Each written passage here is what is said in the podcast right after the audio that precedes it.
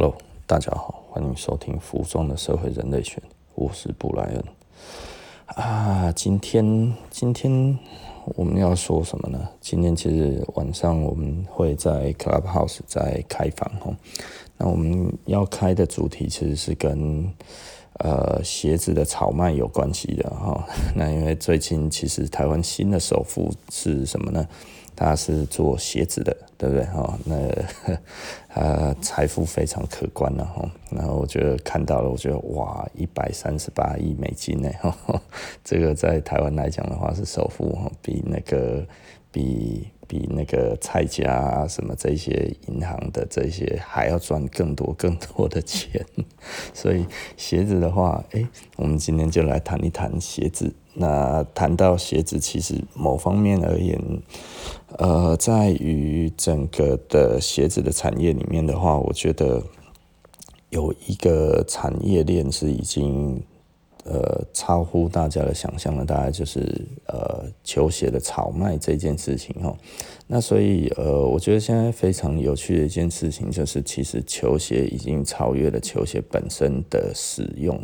那所以呢，呃，它其实还有一个收藏的价值，甚至它有一个炒作的价值哦。那当然，这个我们这个月也会办一个 Nike 的古着展。那 Nike 的古着展其实。不是只有办那个球鞋而已，然后我们还有其他的一些资料，然后衣服，还有一些比较稀有的东西，我们都会拿出来哈。大概从七零年代展到八零年代这样子，就是以一个古着为范畴来来呃。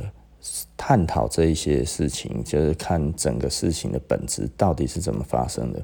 那昨天其实比较有趣哈，我觉得，我觉得我们常在提一些事情，那这些事情其实是跟我们一般时候的想象不太一样的。那像比方说，现在有一件事情，大概就是呃牛仔裤来讲的话，它其实在流行了大概三十年左右吧，哈。这三十年来，其实一直在流行呃牛仔裤。从呃在八零年代末期、九零年代初期的时候，牛仔裤其实开始成为呃时装界的主流之后，然后整个开始变得不一样，然后大家都一定要穿牛仔裤。到现在最近呢，这几年呃军裤已经慢慢的。呃，超越牛仔裤了哈，所以很多的人对于军裤、军军裤的那一种的需求，呃，尤其是年轻人，他们其实已经渐渐的不一定觉得，呃，牛仔裤是一个呃真正的主流的趋势，是 我觉得这一件事情很有趣，然后那就像是呃三十年前那个时候，其实三十年前大家要的其实是。啊，西装西装裤啊，或者什么其他这些的东西，它它并不是一定要牛仔裤，那甚至牛仔布这一个，在很多的呃裤型上面的话，它其实是并不一定是用这个东西来做的。呵 呵那所以呃，这当然真的整体来讲的话，这个文化是被这一个 Levi's 它所推动的哈。Levi's 一直从啊，六零年代开始，他开始做所谓的 casual wear 之后呢，他其实一直想要把那个牛仔裤推到整个飞选界哈，那一直做到了八零年代开始，哎，这一些才慢慢的开始变成一个很成熟的，呃，很成熟的一个该要怎么讲的文化哈，变成一个很成熟的服装文化，所以呢，呃。经历了这么久之后，从六零年代一直推广到了八零年代，然后它变成一个慢慢的变成主流，到九零年代之后变成真正的主流，而到现在呢，因为大家也知道一些事实，就 Levi's 其实它呃该要怎么讲，它渐渐的正在。式微当中了哈，也就是说呢，它在于这一个年轻人代表性里面，的确是没有那么的，嗯，没有那么好嘛，大概可以这么说了哈，就是它的代表性渐渐不足了哈。那呈现另外一点的，就是还有那个军裤，诶，军裤军用品在这几年来讲的话，其实开始大家越来越觉得，诶，它其实穿起来很好看这样子。那当然还包含，我觉得在台湾其实以前军用品是比较有难度的。其实实际上应该这么说好了啊，在日本来说的话，军裤它其实已经流行很久了。但在台湾呢，在日本的军裤还很流行的时候，台湾是不流行的，是因为呃当时的台湾人都要当兵，所以呢 那个。当两年的兵哈，会厌恶当兵的衣服，厌恶一辈子。但是呢，到这差不多这十年来哈，我们的兵役已经变成一个嗯，算是夏令营的这一个这一个感觉，所以就会跟其他的国家没有义务役的这些国家其实比较类似哈。那这样子来讲的话，军裤，诶，我那个时候其实我以前有讲过，这个这个很久以前我讲过的哈，就是。呃，我认为军裤如果在兵役变得很短之后，的确是在台湾有机会流行啊，所以我觉得这件事情蛮有趣的。当然，这还是一个世界潮流，然 后所以简单的来讲，很多的东西都有它的脉络。那你怎么样去观察这一个脉络？你只要抓得到它真正的脉络的话，你就有办法呃稍微的去预测这一个未来。那我觉得这件事情又很有趣哈。通常呢。我觉得一般的人，一般的人，大家都会想要去问专家哈，然后就是问说，诶，专家，专家，请你告诉我接下来要流行什么？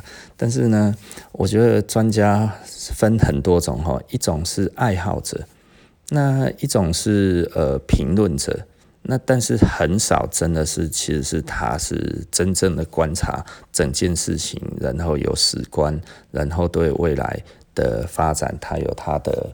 呃，独到的见解哦，那通常不是这种人的话，他提供给你的会比较没有那么的正确。我只能这样子讲哈，没有那么的正确。那那为什么这么说呢？我觉得呃，如果你想要预测未来，或者你期望未来能够有一些嗯。该要怎么讲？真知灼见的这一种的想法的话，其实真的老实说，啊、不太应该要去听别人的话。哦，在在这一个我的服装的历程里面，其实，在早期我听过不少人的话。那我听过不少人的话，但是呃，最终。我我想要做的事情，我问了他们的意见之后，然后他们给我的回馈，就比方说啊，这个东西很多哦，这个东西不会值钱，啊，这个东西怎样怎样，如何如何，讲了一大堆之后，而，他们所认知的，其实到最后都没有发生，而我所想要的，最后都发生了，这这其实是很有趣的一点，然后也就是说呢，呃呃。有的时候，年轻人的对于未来的想法，也许是更准确的吼。那呃，老的人有的时候他用的，他其实是成见去看一个新的东西。那那一个新的东西，呃，是一个新的概念，但是它可能是一个旧的东西，但是它有它能够被赋予一个新的概念。那这是什么意思呢？就是就是像我们刚才讲的军裤，军裤之前在台湾非常的不值钱，现在越来越值钱。然后军裤这个东西之前在台湾根本觉得它的发展的空间是很小的，但是现在诶越来越大。那至于全世界，其实呃很多人都会觉得诶军裤其实最近才才在流行哈，但是如果你仔细的去看。比方说日本啊，或者是欧美啊，他们其实穿军裤是很自然的东西，就是我们以前所谓的 cargo pants 哈。那 cargo pants 是这样子的东西，然后它左右两边有一个侧侧口袋哈。那这个东西其实本来就已经是很很很。很平常的东西，但是呢，一般的人就会觉得，哇，那个好像在当兵，我才不要穿起来像在当兵。在台湾人以前是会抗拒的，然后所以，与其要说是这个样子，不如说其实国外早就在流行，只不过台湾在现在才追上来。可是台湾人有的时候，他喜欢呃讲一些有排他性的话，让。让人家看起来好像他比较可以这样子 哦，所以就会说哦，牛仔裤已经不行了。其实我从来不认为牛仔裤已经不行了，哦。那但是呢，的确以前台湾的占比是太高了，所以我认为它下降是正确正常的。那在于 Levi's 它至于这一个呃世界呃流行的影响力。嗯，我觉得它在于年轻人的琢磨实在是不够哈，所以，对，一直找木村拓哉是怎么回事哈？我有的时候就会觉得，嗯，找木村拓哉当 model 这件事情哈，其实老实说啦，可能三十几岁、四十岁的人很有感觉哦，木村好帅哦，这样子明明看起来已经不帅了哦，还会觉得哦好帅这样子，虽然在那边跳舞哈，那个感觉。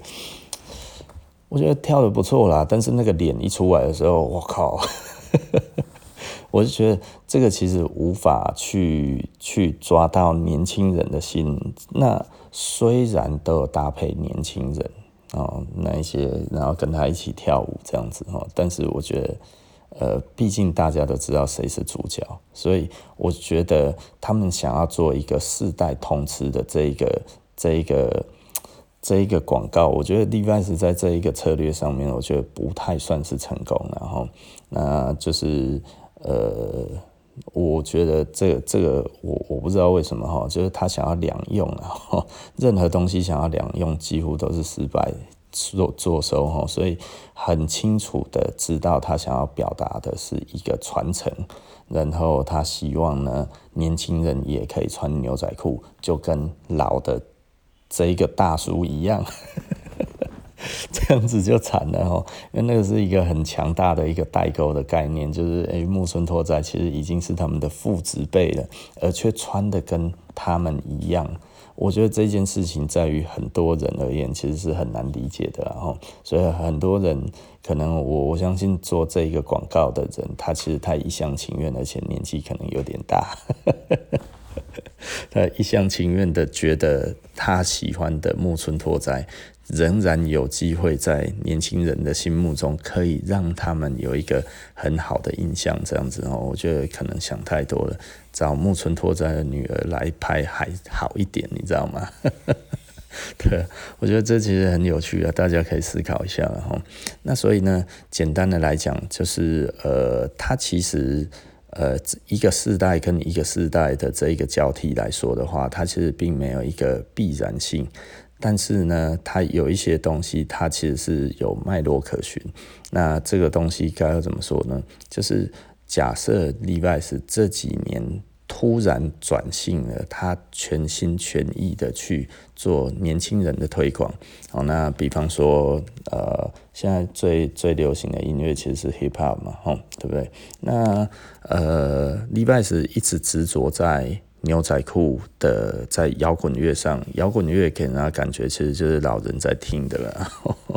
的当然，年轻人也有在听摇滚乐，但是相对 hip hop 来讲的话是比较少的。那他如果想要更接近年轻人的话，他可能必须要去放弃摇滚乐。虽然他跟摇滚乐的渊源很深，但是呢，他可能必须要放弃。对，那也就是说。老的人像我们这个样子哈，基本上老老 Coco 然后四十几岁的人，我们喜欢听摇滚乐的。那对我来讲的话，其实我本来就会听一辈子，我本来牛仔裤就会穿一辈子，你懂我的意思吧？因为那个就是我的年轻，我就会穿到老，就跟我的阿公一样哈，他死都不会穿 牛仔裤。虽然我阿公真的是已经过世了啊，但是我真的没有看过他们穿牛仔裤，他们一定都穿西装裤啊，对不对？哈，在那个时候他们穿的那个样子，就会一辈子都这样子。那就跟我老爸也是一样啊，我老爸七十几岁了，我也没有看过他穿牛仔裤啊，对不对？可是我每天都在穿牛仔裤。那即便之后换了一个不一样的裤子的裤型之后，大家很流行，我觉得。你说我会换成另外一个东西变成我的习惯吗？呃，我觉得有机会，但是我会丢掉牛仔裤吗？我想我不会了哈。那这个再回来，另外一件事情很有趣，可是，在收藏市场上面哈，牛仔裤却是现在最值钱的。我觉得这件事情也很有趣，就像呃，可能在收藏市场上面来看的话，就会觉得，哎、这个牛仔裤还是目前是最有价值的，因为你知道牛仔裤为什么会 最有价值的这一个点，我觉得它又很有趣哦，因为。我们这一个时代，就是四十几岁到呃四三十几、四十几、五十几岁的这些人，其实是目前这个社会上 面最有钱的人，所以所以呢，呃，可以花最多的钱，所以在新品上面，其实。我们可能不会再花很多的钱在新品上，但是在于老品上面，我们可能会花很多的钱在老品。所以呢，实际上最有钱的人控制的其实是收藏市场。那收藏市场，你真的是要看四五十岁的人他们在玩什么，然后，所以呢，呃，如果你要说军库变得非常非常的昂贵，非常非常的有价值，那我们可以说这一个世代来讲的话，呃，他们开始在玩军库。但是到整个军库的系统化，我认为还有二十年。然后呢，整个系呃二十年有那么久吗？可能 maybe 快一点的话，十年。那十年之后的那一群人，也就是说呢，大概差不多现在十岁的这些小朋友，那他们可能开始呃很有系统性的知道了。呃，军裤的始末知道了这些东西，然后他们找出了一些军裤非常好的东西，整个系统性的东西有人做好了之后呢，那呃，再过二十年它就会流行了，也就是说三十年之后，军裤可能就会开始变得啊、越来越昂贵，那但是大概就要放三十年。我觉得这是可以推估的未来，然后那也就是说呢，现在可能你买起来还很便宜，大概一两千块、两三千块，但是到了呃三十年之后的话，某一些款式，然后可能它的年份其实是比较老的，比方说二战，那或者是一战、二战，然后二战结束越战，或者一些其他的装备，比方说九零年代的装备，什么某一些东西这样子，它可能。会比现在的那个装备的价格还要再贵上非常非常多哈，因为现在军库来讲的话，呃，大概比较高价的，大概可能一条可能几万块吧，哈，几万块台币，大概五六万块左右，有上十万的吗？好像还没有哈，但是三十年之后可能会有百万等级的军裤。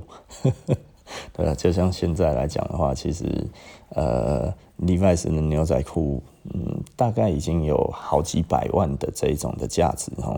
那我觉得这个其实是一个蛮有趣的一个概念，大家可以思考看看然后，那呃，我觉得我还蛮幸运的，就是我其实在十年前的时候，那个时候其实已经都算高点了哈。